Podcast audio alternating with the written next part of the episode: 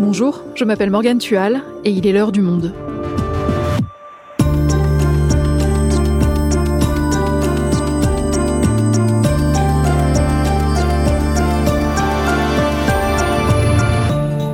Aujourd'hui, c'est un énorme crash qui marquera à jamais l'histoire des crypto-monnaies. Le 11 novembre, FTX, considérée comme la deuxième plus importante plateforme du secteur, a annoncé sa faillite. Quelques jours plus tôt, elle valait plus de 30 milliards de dollars. Il ne lui a fallu qu'une semaine pour s'effondrer. Ses utilisateurs ont tout perdu, tout comme son patron, l'étonnant Sam Bankman-Fried, multimilliardaire à 30 ans et désormais ruiné. Alors comment en est-on arrivé là? Qui est Sam Bankman-Fried? Et cette affaire compromet-elle l'avenir des crypto-monnaies? Damien Leloup et Louis Adam sont journalistes au service Pixel du Monde. Ils nous racontent l'ascension fulgurante de FTX et ces quelques jours où tout a basculé. La folle histoire du crash de FTX, un épisode réalisé par Mathieu Gasnier et Quentin Tenot.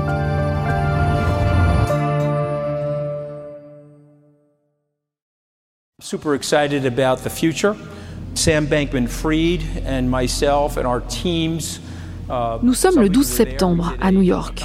Dans une grande salle de conférence, Anthony Scaramucci, à la tête d'un grand fonds d'investissement, s'apprête à accueillir en visio Sam Bankman-Fried, jeune prodige des crypto-monnaies le visage de son invité apparaît sur grand écran. Le contraste est saisissant.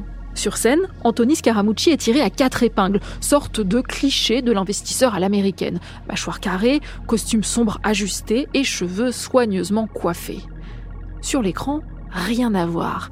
Sam Bankman-Fried, surnommé SBF, est en t-shirt, arbore un sourire bonhomme et des cheveux aux fouillis assumés.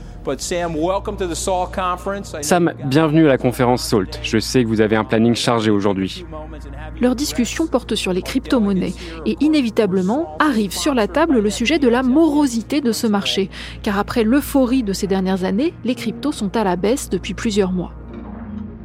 Il y a beaucoup de pessimisme en ce moment avec ce marché à la baisse. Beaucoup ne croient plus à ce secteur et au futur des crypto-monnaies.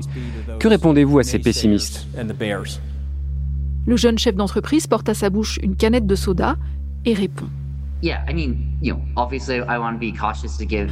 Pour lui, il ne s'agit que d'une passade liée au contexte économique général. Mais selon lui, ça ne change rien au fait que la blockchain, la technologie derrière les crypto-monnaies, est encore un énorme potentiel à déployer dans le domaine de la finance ou des réseaux sociaux. Et ça ne change rien non plus au fait que des régulations s'apprêtent à arriver et à rassurer d'énormes investisseurs qui, jusqu'ici, restaient frileux à l'idée d'investir dans ce secteur. Donc je trouve que ce sont deux choses très enthousiasmantes. Je suis optimiste, je pense que le marché va se solidifier dans les prochaines années.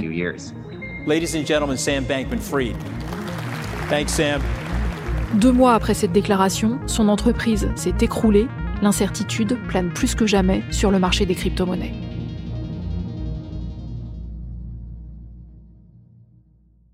Louis, Damien, cette histoire, elle commence avec un jeune homme, il s'appelle Sam Bankman-Fried et il va devenir en quelques années multimilliardaire grâce aux crypto-monnaies.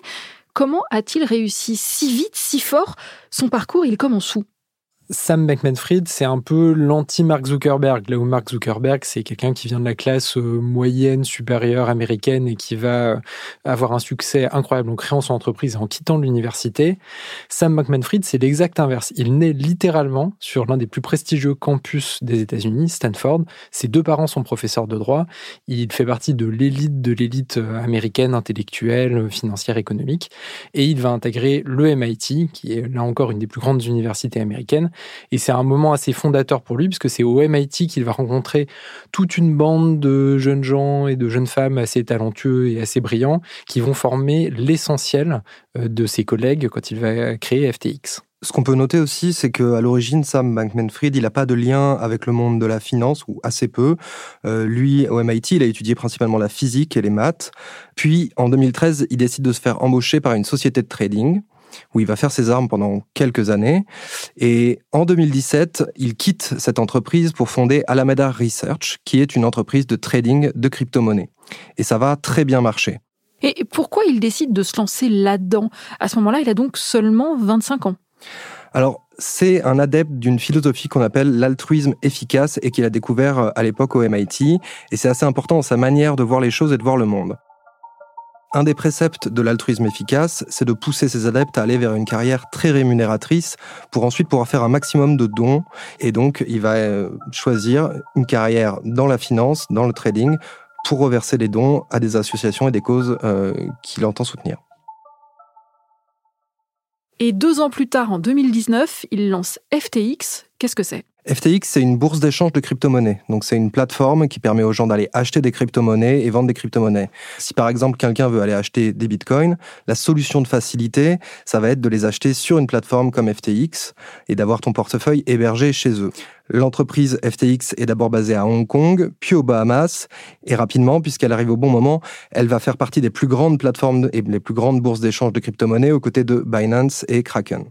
Donc FTX arrive au moment du boom des crypto-monnaies ça suffit pour expliquer qu'elle soit devenue si vite, si importante? Il y a aussi une réputation de sécurité de cette plateforme qui va se développer sans qu'on sache exactement pourquoi précisément dans ce milieu où les réputations se font et se défont. Et puis il y a un autre événement qui va jouer assez fortement pour la propulser sur le devant de la scène, c'est que Sam Bankman-Fried va bien négocier. Et il va obtenir une levée de fonds très importante auprès de euh, fonds de placement considérés comme extrêmement sérieux, notamment Sequoia, SoftBank, et ça donne une image à sa plateforme de grande solidité puisqu'elle est soutenue par certains des plus grands noms euh, du capital risque.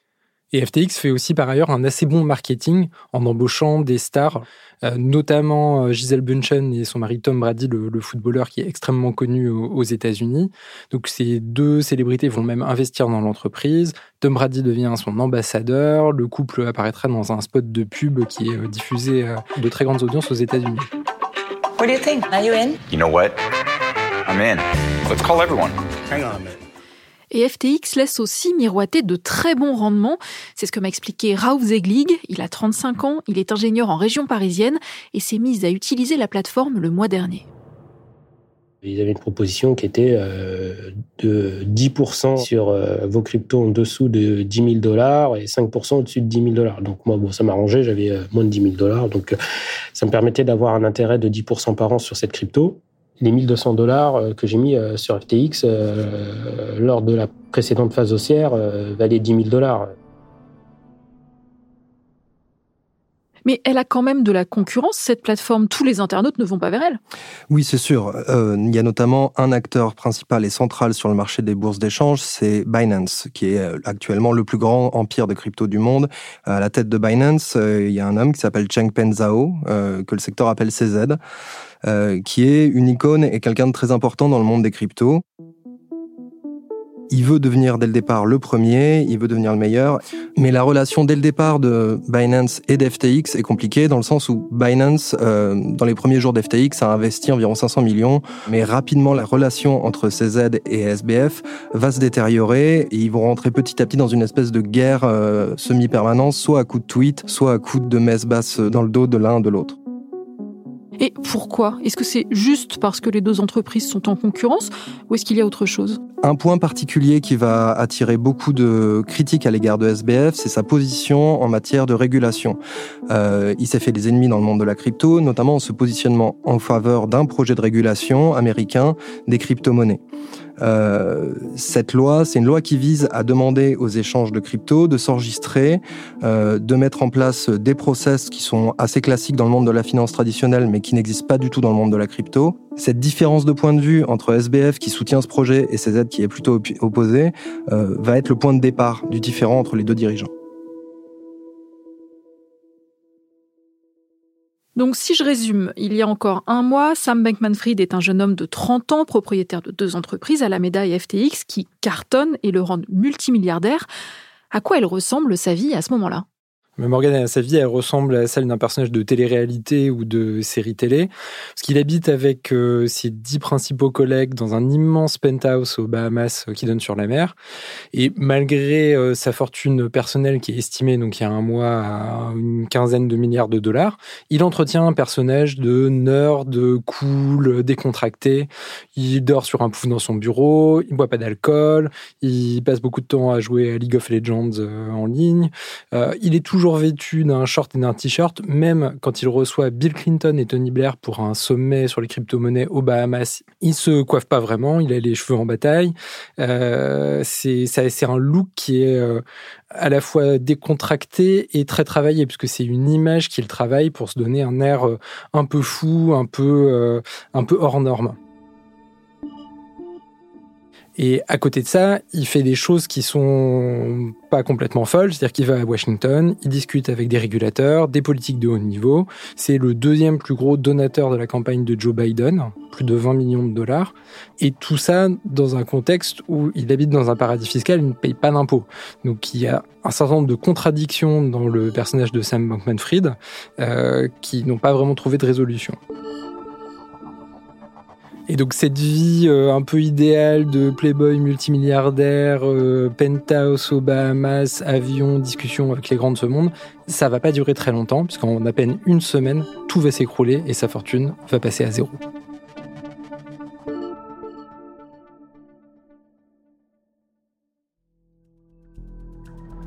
C'est une faillite qui fait trembler le monde des crypto-monnaies, celle de la plateforme FTX.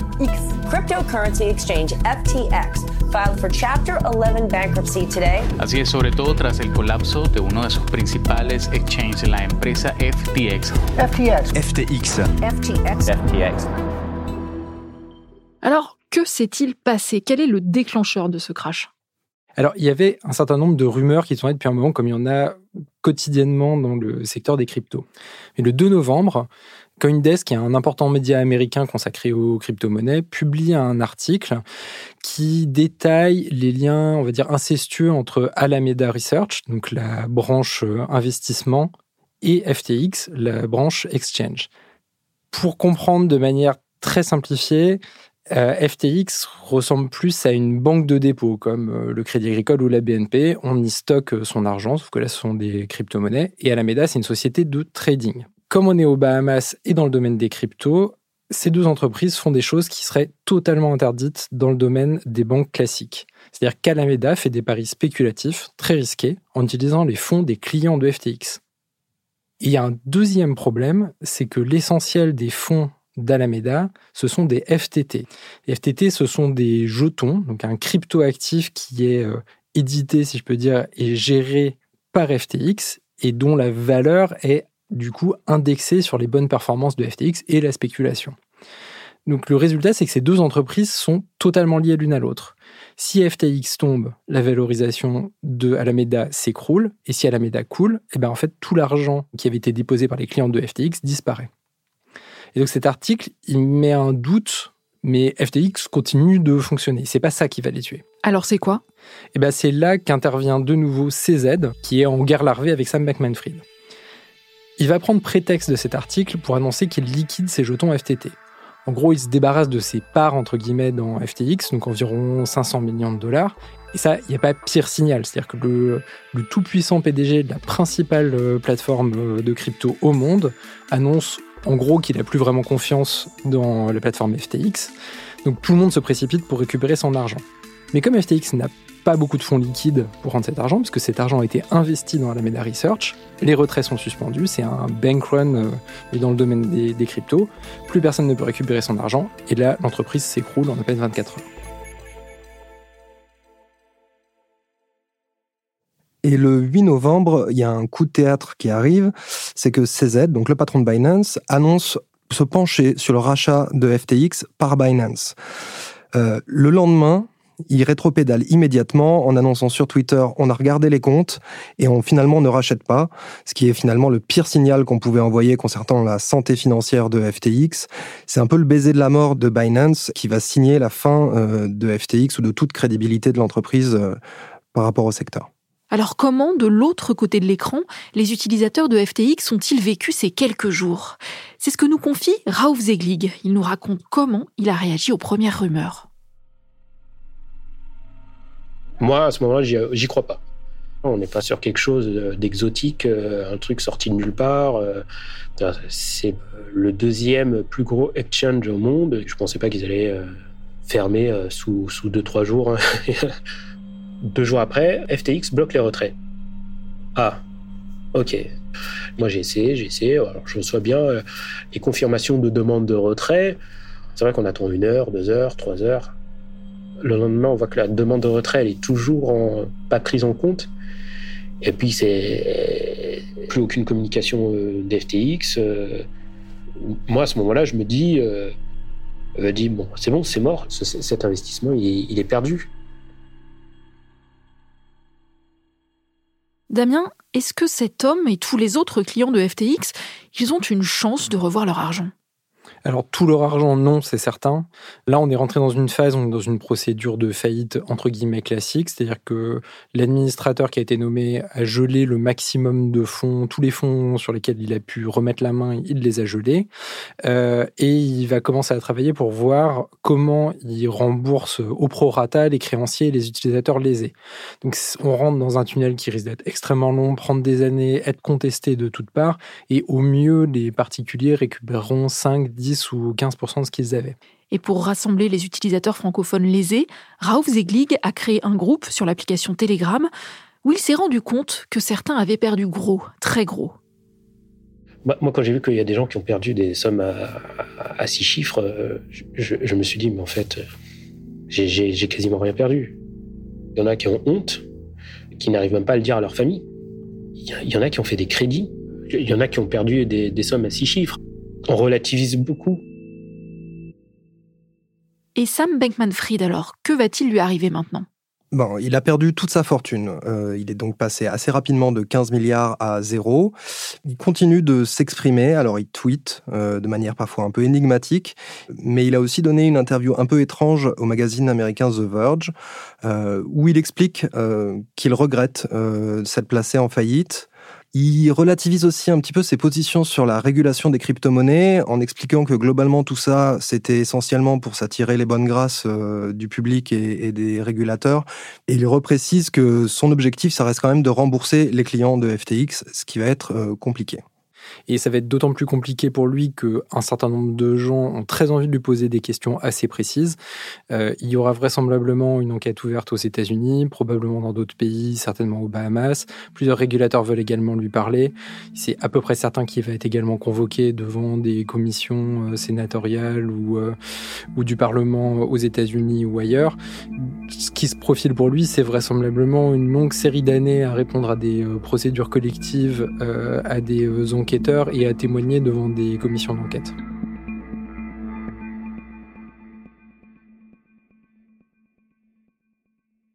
On a donc une des plus grandes plateformes de crypto-monnaie qui s'écroule. Certains ont dit que c'était le Lehman Brothers des cryptos. Lehman Brothers, c'est cette banque d'investissement qui a fait faillite en 2008 et qui a entraîné une crise financière mondiale. Quel est l'impact de cette affaire pour les crypto-monnaies? Alors effectivement, dans les premiers jours, on craignait un effet domino. Un certain nombre de plateformes ont bloqué les retraits ou mis en place un certain nombre de limitations pour éviter ça. Et finalement, au moment où on se parle, à peu près deux semaines après la faillite, ça résiste plutôt bien. On n'est pas euh, dans un scénario d'apocalypse où euh, les chutes d'un exchange en entraînent un autre, qui lui-même en entraîne un autre. Mais de fait, le secteur est très fragilisé aujourd'hui et on n'est pas à l'abri qu'à un moment, il y ait un nouvel effet de contagion. Ça veut dire que tout va continuer comme si de rien n'était? Après cette affaire, il va être difficile pour le secteur des crypto-monnaies de refuser la régulation comme il a pu le faire euh, jusque-là. Il y a des acteurs qui commencent à accepter d'être régulés, euh, mais toujours selon leurs termes. Et on pense évidemment à CZ qui ne peut plus frontalement s'opposer à une régulation, mais qui estime que même si le secteur avait été mieux encadré, cela n'aurait pas empêché l'affaire FTX. On l'écoute le jour même de la faillite de son concurrent lors d'une conférence à Bali. Le secteur dans son ensemble a un rôle à jouer pour protéger les clients, pour protéger tout le monde. Ce n'est pas que le rôle des régulateurs, ils ont un rôle à jouer bien sûr, mais ça ne dépend pas d'eux à 100%. Pour être franc, personne ne peut rien faire face à un mauvais joueur. Si un mec est très bon menteur, s'il est très bon pour prétendre être ce qu'il n'est pas, la loi ne pourra pas empêcher ça. Et comment ça s'explique qu'autant de personnes aient pu se faire avoir? Je ne parle pas des particuliers, bien sûr, mais, mais les stars, les fonds très établis qui ont investi des fortunes dans FTX. Est-ce que c'est parce qu'on est encore ébloui par le mythe du jeune geek qui va transformer le monde comme Mark Zuckerberg ou Bill Gates avant lui? Alors visiblement, il y a un peu deux choses. La première, c'est que Sam Bankman-Fried, il a un truc, il a un charisme, il a une force de conviction qui est capable d'emporter euh, des gens beaucoup plus âgés, beaucoup plus expérimentés que lui parce que euh, il est animé par le feu sacré. Donc ça, c'est une première chose. Mais comme tu le disais, Morgan, ça ne dispense pas des entreprises et notamment des fonds extrêmement puissants, extrêmement euh, influents comme Sequoia Capital ou SoftBank de faire leur travail et de vérifier le fonctionnement de ces entreprises avant d'y investir plusieurs centaines de millions de dollars. Et là, manifestement, ça n'a pas été fait. On est euh, un peu dans le, cas de figure de la plus vieille escroquerie du monde où euh, un groupe de gens qui avaient beaucoup d'argent ont pensé qu'ils allaient pouvoir en faire beaucoup plus en achetant une forme de pierre philosophale à quelqu'un qui leur parlait extrêmement bien, qui leur mettait des étoiles dans les yeux. Merci Damien, merci Louis. Merci Morgane.